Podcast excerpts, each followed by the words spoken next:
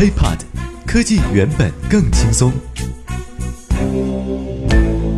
嗨，欢迎收听本期 ID 大字报。各位好，我是华生。之前呢，有朋友在啊、这个帖子里面留言啊，说咱们能不能多普及一点科普类的知识？那么今天这一期呢，就主要给大家讲一件事儿啊，咱们只讲一件事儿，关于飞机上能不能使用手机，手机到底是怎么影响飞机飞行等一些问题呢？至今一直存在争议。飞机上对手机的禁令呢，最早是始于一九九一年。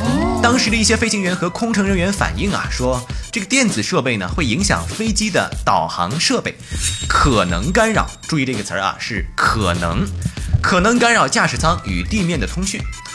美国政府呢就着手展开了相关的调查。美国联邦航空管理局就是 FAA 和美国航空无线电技术委员会 RTCA 召集了来自政府、工业界和学术界的各路专家，开始了种种相关的研究。尽管呢，研究到最后也拿不出来什么证据啊，给出了一个确切答案。他们表示，电子设备的无线电信号的确有可能干扰客机的飞行操作。于是，美国联邦航空管理局出台了禁止乘客在飞机上使用手机的规定。理论上来说呢，飞机需要通过无线啊接收来自地面塔台和轨道卫星的信号，以进行通信和导航。而机上的乘客一旦使用电子设备，其发出的电波呢，就有可能通过各种途径干扰这一过程。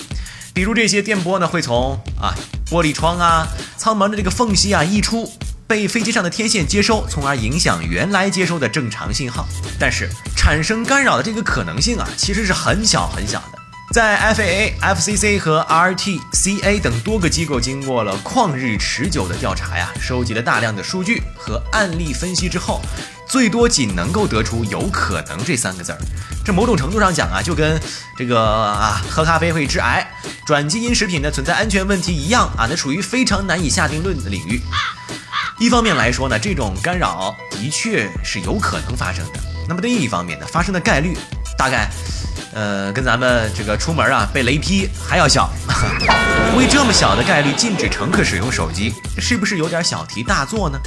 说到这儿呢，可能很多朋友会觉得比较赞同我的观点啊，确实小题大做了，对吧？我快急死了啊！这飞机的这个呃路上呢，少则二三十分钟啊，多则一整天，那都不能用手机，太麻烦了。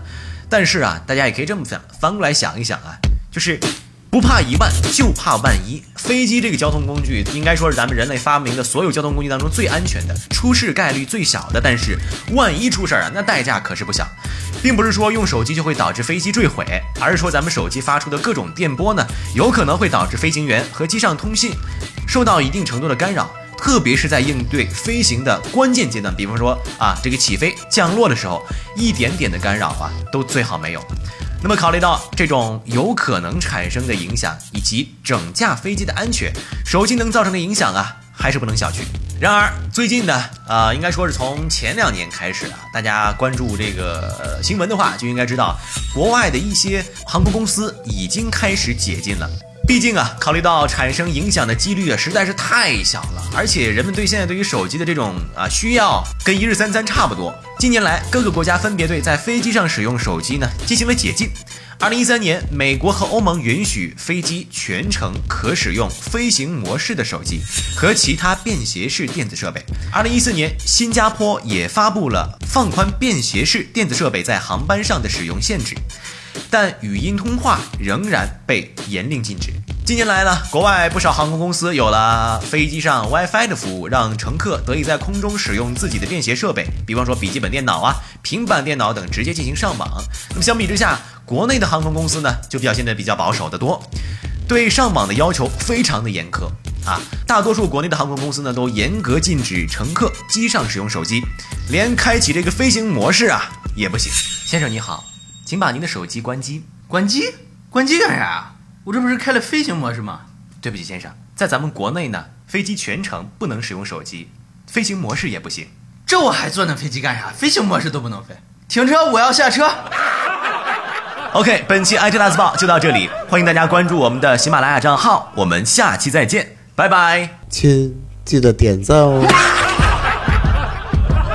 IT 大字报不报你怎知道？我们下期再见。轻松爽口，让肌肤再无头屑烦恼。